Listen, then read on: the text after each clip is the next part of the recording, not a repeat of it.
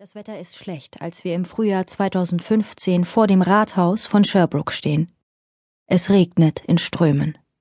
Wie so oft in meiner neuen Heimat Kanada, die in jeder Hinsicht das Gegenteil von der alten Heimat ist. Heute, vor fast drei Jahren, wurde mein Mann Raif Badawi in Jeddah verhaftet. Seitdem sitzt er im Gefängnis. Vor einiger Zeit wurde er vor einer großen Moschee in der Stadt öffentlich ausgepeitscht. Freiheit für Raif, ruft meine Freundin Jane in ihr Megafon. Die anderen Teilnehmer der Demonstration wiederholen ihren Ruf. Es sind ein paar Dutzend treue Wegbegleiter, die sich Woche für Woche mit mir hier versammeln. Wir halten orangefarbene Plakate mit riesigen schwarzen Buchstaben in die Höhe und schreiben damit Raifs Namen. Wir fordern Libere Raif. Befreit Raif. Später, als wir in einem libanesischen Restaurant in der Nähe des Rathauses zusammensitzen und uns aufwärmen, kommt Jeff auf mich zu. Er ist Gitarrist der kanadischen Musikgruppe Your Favorite Enemies. Heute ist er zu uns gestoßen, um uns in unserem Kampf zu unterstützen. Feierlich überreicht er mir einen Beutel mit Briefen. Das ist Post von unseren Fans, Frau Haidar, verrät er mir. Sie wollen Ihnen und Raif Mut machen, damit Sie durchhalten. Merci, danke, sage ich ihm und nehme gerührt den Beutel entgegen. Eure Solidarität ist sehr wichtig für uns. Inzwischen kann ich glücklicherweise genug Französisch, um mich in dieser Sprache auszudrücken. Das ist noch nicht lange so. Als wir im Herbst 2013 im kanadischen Quebec ankamen, musste ich wie ein kleines Mädchen die Schulbank drücken und neu lernen, mich zu verständigen. Meine Kinder Nejwa, Dodi und Miriam konnten nach unserem vorherigen Aufenthalt im Libanon wenigstens schon ein bisschen Französisch. Ich hingegen sprach nur Arabisch. Es war nicht die einzige Umstellung, die mir schwer fiel. Seitdem ich aus Saudi-Arabien flüchten musste, hat sich so gut wie alles in meinem Leben verändert. Ich musste erst lernen, als Frau allein so viel Verantwortung für mich und meine Familie zu übernehmen. Auch die nordamerikanische Kultur war mir gänzlich fremd. Das Essen roch und schmeckte anders. Das kalte Klima setzte mir zu. Und ich kannte niemanden in diesem Land, mit dessen gesellschaftlichen Regeln ich nicht vertraut war. Damit will ich nicht sagen, dass die Menschen, denen ich in Kanada begegnete, unangenehm oder unfreundlich waren. Im Gegenteil. Sie haben mich mit offenen Armen empfangen, und ihre lockere, offene Art fand ich von Anfang an sehr sympathisch. Doch fremd war sie mir trotzdem. Ich habe unendlich viel Unterstützung in dem Land erfahren, das uns Asyl gewährt hat. Asyl vor dem Staat, in dem ich erzogen und geprägt wurde, in dem viele Menschen leben, die ich liebe. Asyl vor dem Land, das meinen Mann mit dem Tode bedroht. Und ich kann gar nicht sagen, wie dankbar ich dafür bin. Seite an Seite mit Menschen aus der ganzen Welt kann ich mich hier wirksam für die Freilassung meines Mannes einsetzen. Wie Kinder sind, haben sich Nejwa, Dodi und Miriam viel schneller akklimatisiert als ich. Ich dagegen drohte kurz nach unserer Ankunft in der Fremde in eine Depression abzugleiten, angesichts der Grausamkeit und Hoffnungslosigkeit von Raifs Situation. Doch während ich Gefahr lief aufzugeben, wurde mir klar, was das für eine Verschwendung wäre. Eine Verschwendung an Freiheit, Kraft und Entfaltungsmöglichkeiten. Eine Verschwendung all dessen, für das Raif sich eingesetzt hat eine Verschwendung der Liebe, die ich mit ihm erleben darf. Mein Name, Ensaf, besitzt im Arabischen eine Bandbreite an Bedeutungen, die von Gerechtigkeit bis Geduld reichen. In meinem aktuellen Kampf für Raif habe ich das Gefühl, sämtliche dieser Bedeutungsfacetten dringend zu brauchen. Nomen est Omen, sagt man ja. Früher war ich, verglichen mit jetzt, eine verwöhnte Person ein Mensch ohne Sorgen, aber auch ohne Verantwortung. Heute lastet sehr viel auf meinen Schultern. Doch meine Aufgabe hat mich als Person wachsen lassen. Und ich habe gemerkt, wie stark ich sein kann, wenn ich etwas erreichen will. Ich kann meine Gedanken ausdrücken und in der Öffentlichkeit sprechen. All das hätte ich früher, als ich noch bei meinen Eltern wohnte und vor allem und jedem in der Welt behütet wurde, niemals für möglich gehalten. Insofern habe ich von meinem Einsatz für Raifs Freilassung auch persönlich profitiert.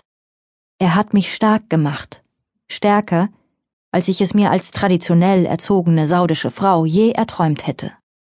Das ist eine gute Erfahrung.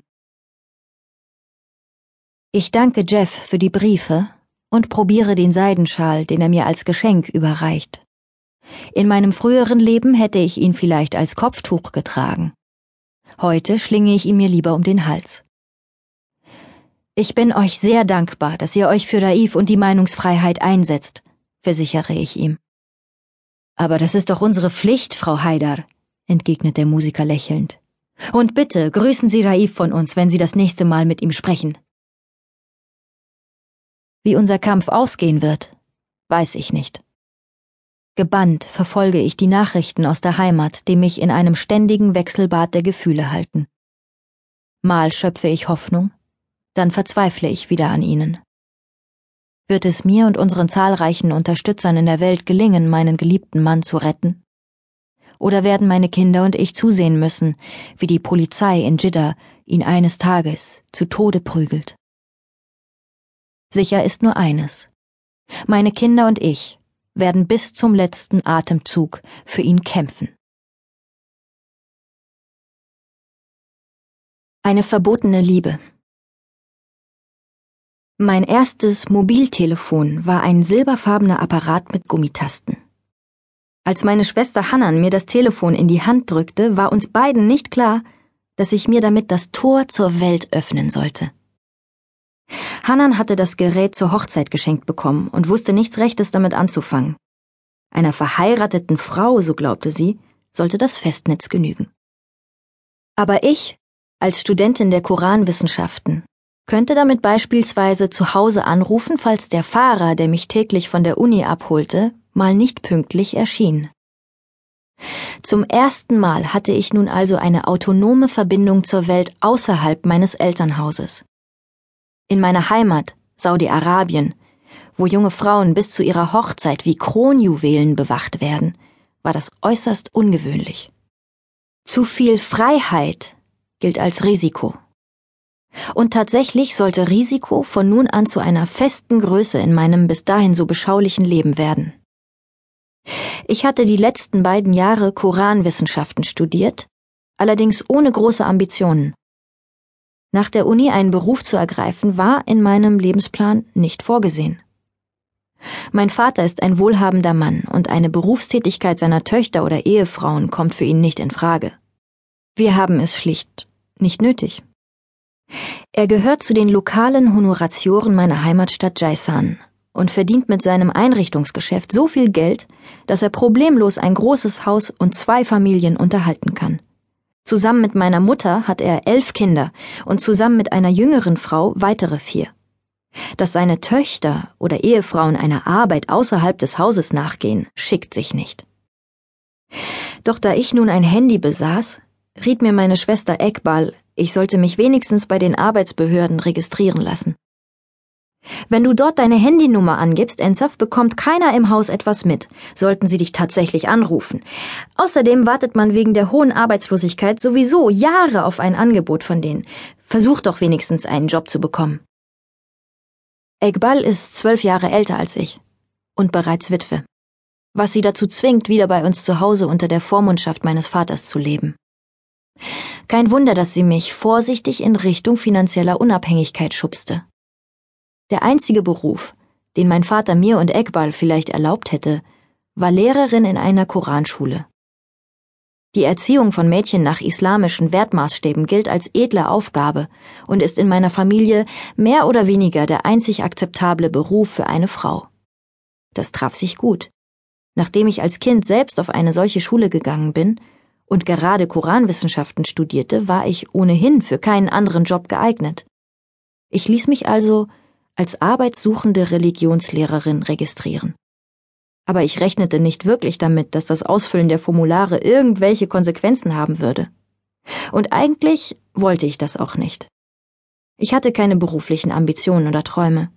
Es genügte mir völlig, im Haus meiner Eltern in den Tag hineinzuleben. Als Eckbal und ich nachmittags von unserem Behördengang nach Hause kamen, pfefferte ich meine Abaya, das unförmige schwarze Gewand, das wir außerhalb des Hauses tragen müssen, in eine Ecke und nahm den Gesichtsschleier, den Niqab.